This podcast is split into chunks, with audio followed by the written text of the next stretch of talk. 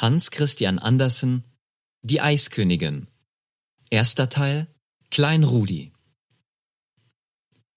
Lasst uns die Schweiz besuchen. Lasst uns in dem herrlichen Berglande umsehen, wo die Wälder die steilen Felsenwände hinaufwachsen. Lasst uns die blendenden Schneegefilde emporsteigen und wieder in die grünen Wiesen hinabgehen, wo Flüsse und Bäche dahinbrausen, als befürchteten sie, das Meer nicht früh genug erreichen und verschwinden zu können. Die Sonne brennt in dem tiefen Tale. Sie brennt auch auf die schweren Schneemassen, so dass sie im Laufe der Jahre zu schimmernden Eisblöcken zusammenschmelzen und rollende Lawinen, aufgetürmte Gletscher werden. Zwei solcher Gletscher liegen in den breiten Felsenklüften unterhalb des Schreckhorns und des Wetterhorns bei dem kleinen Bergstädtchen Grindelwald. Sie gehören zu den merkwürdigsten und ziehen deshalb während der Sommerzeit viele Fremde aus allen Ländern der Welt herbei. Sie kommen über die hohen, schneebedeckten Berge. Sie kommen aus den tiefen Tälern und müssen dann stundenlang steigen. Und während sie steigen, senkt sich das Tal tiefer und tiefer. Sie sehen tief hinein, als schauten sie aus einem Luftballon. Oben hängen oft die Wolken wie dicke, schwere Vorhänge um die Berggipfel, während unten im Tale, wo die vielen braunen hölzernen Häuser verstreut liegen, noch ein Sonnenstrahl glänzt und ein grünes Plätzchen wie durchsichtig hervortaucht. Das Wasser braust, rauscht und gießt herab. Das Wasser rieselt und plätschert hernieder. Es sieht aus, als ob silberne Bänder von den Felsen hinabflatterten. Auf beiden Seiten des Weges liegen Balkenhäuser. Jedes Haus hat seinen kleinen Kartoffelacker. Und der ist ein Bedürfnis. Denn hinter der Tür gibt es viele Münder, gibt es einen Reichtum an Kindern, denen allen es vortrefflich schmeckt. Aus allen Häusern wimmeln sie hervor, drängen sie sich um die Reisenden, ob sie nun zu Fuß oder zu Wagen kommen. Ganze Kinderscharen treiben Handel. Die Kleinen bieten niedlich ausgeschnitzte Häuschen feil, wie man sie hier im Gebirge gebaut findet. Mag es nun Regen oder Sonnenschein sein, das Kindergewimmel kommt mit seinen Waren zum Vorschein. Vor etwa 30 Jahren stand hier bisweilen, aber stets von den anderen Kindern getrennt, ein kleiner Knabe, der auch Waren zum Verkauf bei sich hatte. Er stand mit einem so ernsten Antlitz da und hielt mit beiden Händen seine Holzschachtel so fest umklammert, als wollte er sie doch nicht loslassen. Aber gerade dieser Ernst und die Kleinheit des Bürchens war die Ursache, dass er oftmals bemerkt, ja, angerufen wurde und nicht selten den besten Handel machte. Er wusste selbst nicht weshalb. Höher hinauf wohnte sein Großvater mütterlicherseits, der die feinen niedlichen Häuser schnitzte. Und in der Stube stand ein alter Schrank, vollgestopft von allerlei Schnitzwerk. Da gab es Nussknacker, Messer, Gabeln und Kästchen mit schönem Laubwerk und springenden Gemsen. Da gab es alles, was Kinderaugen erfreuen konnte. Aber der Kleine, Rudi hieß er, betrachtete mit größerer Lust und Sehnsucht das alte Gewehr unter dem Balken, das er einmal, wie Großvater gesagt hatte, bekommen sollte, aber er müsste erst groß und stark genug werden, um es meistern zu können. So klein der Knabe auch war, wurde ihm doch schon das Hüten der Ziegen anvertraut und, wenn es zu den Vorzügen eines guten Ziegenhirten gehört, mit seinen Untergebenen um die Wette klettern zu können, ja, dann war Rudi ein guter Hirt. Er kletterte sogar noch höher als sie. Die Vogelnester im Gipfel hoher Bäume auszunehmen, das war seine Lust. Keck und verwegen war er.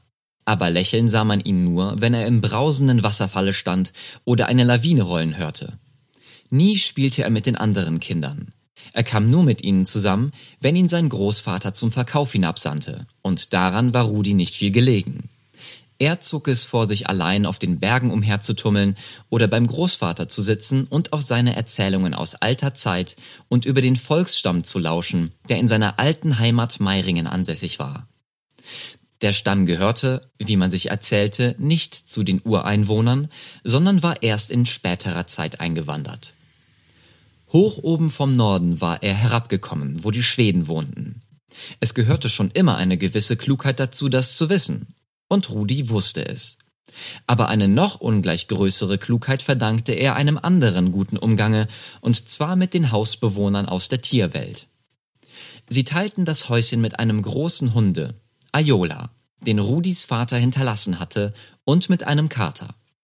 Besonders dieser Kater hatte für Rudi große Bedeutung gewonnen, denn er hatte ihm das Klettern beigebracht. Komm mit auf das Dach hinaus, hatte der Kater völlig deutlich und verständlich gesagt. Denn wenn man ein Kind ist und noch nicht sprechen kann, versteht man Hühner und Enten, Katzen und Hunde ganz vortrefflich. Sie sprechen ebenso verständlich wie Vater und Mutter, nur muss man recht klein sein.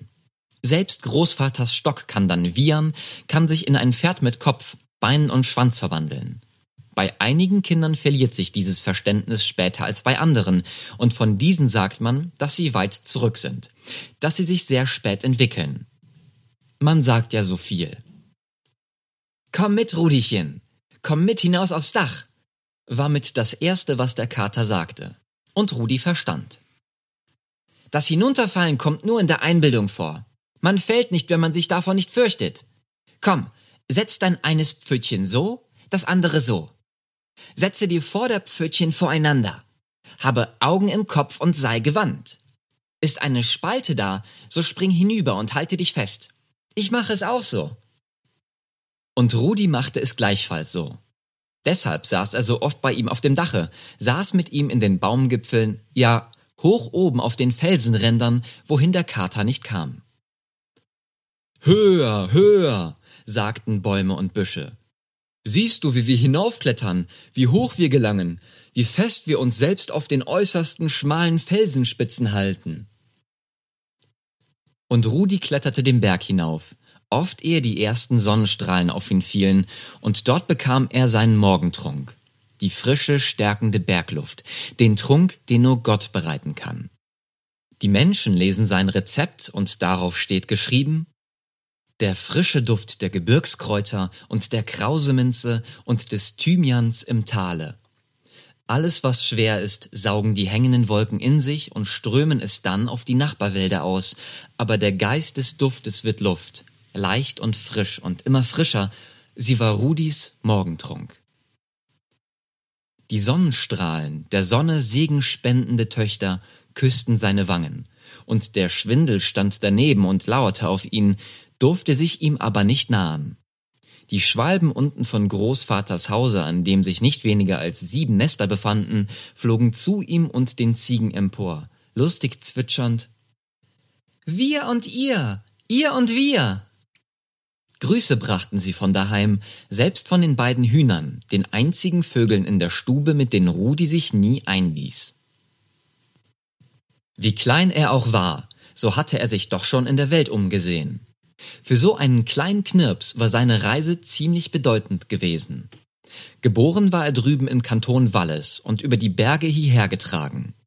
Vor kurzem hatte er zu Fuß den nahegelegenen Staubbach besucht, der vor der Jungfrau, diesem schneebedeckten, blendenden weißen Berge, wie ein Silberschleier in der Luft flattert. Auch in Grindelwald war er bei dem großen Gletscher gewesen, aber das war eine traurige Geschichte. Seine Mutter hatte hier den Tod gefunden. Der hat dem kleinen Rudi die Kinderlust fortgetragen, sagte der Großvater. Als der Knabe noch kein Jahr war, da hatte er, wie die Mutter schrieb, mehr gelacht als geweint. Seit er aber in der Gletscherspalte gesteckt hatte, war ein ganz anderer Sinn über ihn gekommen. Großvater sprach sonst nicht viel davon, aber auf dem ganzen Berge wusste man Bescheid. Rudis Vater war Postillon gewesen. Der große Hund dort in der Stube hatte ihn auf seinen Fahrten über den Simplon nach dem Genfer See hinab regelmäßig begleitet. Im Rhonetale im Kanton Wallis wohnte noch Rudis Geschlecht väterlicherseits. Der Bruder seines Vaters war ein geschickter Gemsenjäger und ein wohlbekannter Führer. Rudi war erst ein Jahr alt, als er seinen Vater verlor. Seine Mutter wollte nun gern mit ihrem kleinen Kinde zu ihrer Familie im Berner Oberlande zurück. Einige Stunden Weges von Grindelwald entfernt wohnte ihr Vater. Er war Holzschnitzer und verdiente sich durch seine Arbeit so viel, dass er sich durchschlagen konnte. Im Monat Juni ging sie mit ihrem kleinen Kinde in Gesellschaft zweier Gemsjäger über die Gemmi, um auf dem kürzesten Wege ihre Heimat zu erreichen.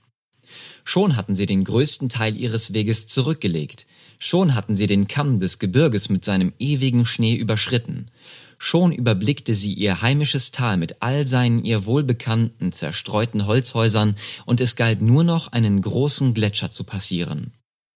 Frisch gefallener Schnee bedeckte ihn und verhüllte eine Spalte, die zwar nicht bis auf den Boden hinabreichte, wo das Wasser rauschte, aber doch tiefer als Manneshöhe war. Die junge Frau, die ihr Kind trug, glitt aus, sank hinein und war verschwunden. Man hörte keinen Schrei, keinen Seufzer, aber man hörte ein kleines Kind weinen. Mehr als eine Stunde verging, ehe ihre beiden Begleiter aus dem nächstgelegenen Hause Stricke und Stangen geholt hatten, womit sie ihr möglicherweise Hilfe bringen konnten. Und nach unendlicher Mühe wurden zwei Leichen, wie es schien, aus der Eisspalte hervorgezogen. Alle Mittel wurden angewendet, und es glückte wirklich, das Kind wieder ins Leben zurückzurufen, nicht aber die Mutter. Und deshalb bekam der Großvater einen Tochtersohn anstatt einer Tochter ins Haus jenen Kleinen, der mehr lachte als weinte. Aber das schien er sich jetzt abgewöhnt zu haben. Die Veränderung war wahrscheinlich in der Gletscherspalte vor sich gegangen, in der kalten, wunderbaren Eiswelt, wo, wie der Schweizer Bauer glaubt, die Seelen der Verdammten bis zum Tage des Gerichts eingesperrt sind. Nicht unähnlich einem brausenden Wasser, zu grünen Glasblöcken erstarrt und zusammengedrückt, liegt der Gletscher da, ein großes Eisstück, immer über das andere gewälzt. Unten in der Tiefe rauscht der reißende Strom von geschmolzenem Schnee und Eis. Tiefe Löcher, mächtige Spalten zeigen sich in ihm, er bildet einen wunderbaren Glaspalast, und darin wohnt die Eisjungfrau, die Gletscherkönigin. Sie, die Todbringende, die Zerschmetternde, ist halb ein Kind der Luft, halb des Flusses mächtige Beherrscherin. Deshalb vermag sie sich mit der Geschwindigkeit der Gemse zu dem höchsten Gipfel des Schneegebirges zu erheben, wo sich die kühnsten Bergbesteiger, um festen Fuß fassen zu können, Tritte in das Eis hauen müssen. Sie schwebt auf dem dünnen Tannenzweige zu dem reißenden Flusse hinab und springt dort von Felsblock zu Felsblock, von ihrem langen, schneeweißen Haare und ihrem blau-grünen Gewande umflattert, welches wie das Wasser der tiefen Schweizer Seen glänzt und schimmert. Zerschmettere, halte fest, mein ist die Macht, ruft sie.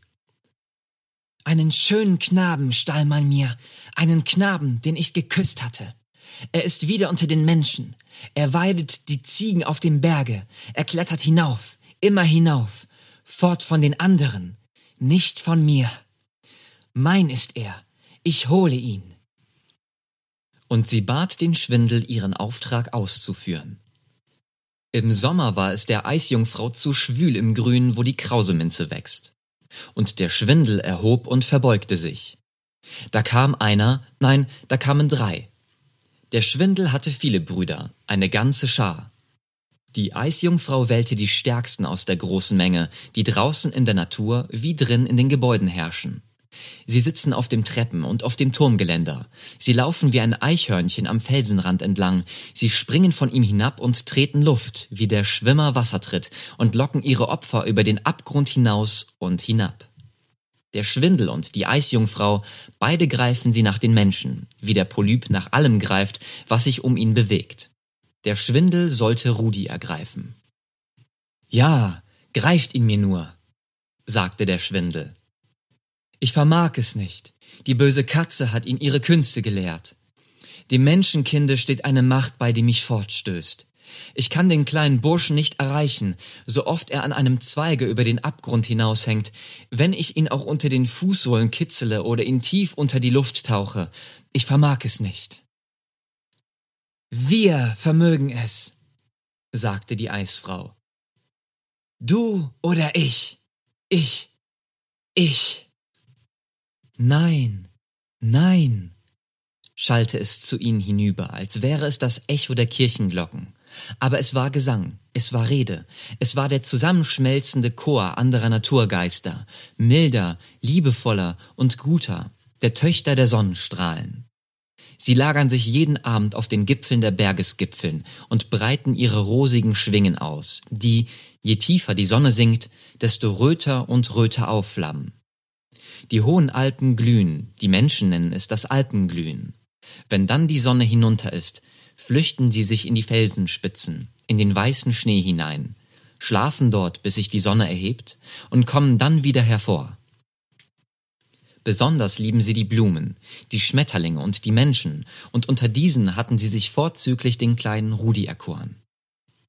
Ihr fangt ihn nicht. Ihr fangt ihn nicht, sangen sie. Größere und stärkere habe ich gefangen und bekommen, erwiderte die Eisjungfrau. Da sangen die Töchter der Sonne ein Lied von dem Wandersmann, dem der Wirbelwind den Mantel entriss und in stürmischer Eile entführte. Die Hülle trug der Wind fort, aber nicht den Mann. Ihn könnt ihr Kinder der Kraft ergreifen, aber nicht halten. Er ist stärker, er ist geistiger als wir selbst. Er steigt höher als die Sonne, unsere Mutter. Er kennt das Zauberwort, das Wind und Wasser bindet, so dass sie ihm dienen und gehorchen müssen. Ihr löst nur das schwere hinabziehende Gewicht, und er erhebt sich desto höher. So herrlich lautete der glockenklingende Chor. Und jeden Morgen schienen die Sonnenstrahlen durch das einzige kleine Fenster in Großvaters Haus hinein, zu dem stillen Kinde hinein. Die Töchter der Sonnenstrahlen küssten ihn. Sie wollten die Eisküsse auftauen, erwärmen, vernichten, welche ihm die königliche Maid der Gletscher gegeben hatte, als er im Schoße seiner toten Mutter in der tiefen Eiskluft lag und wie durch ein Wunder daraus gerettet wurde.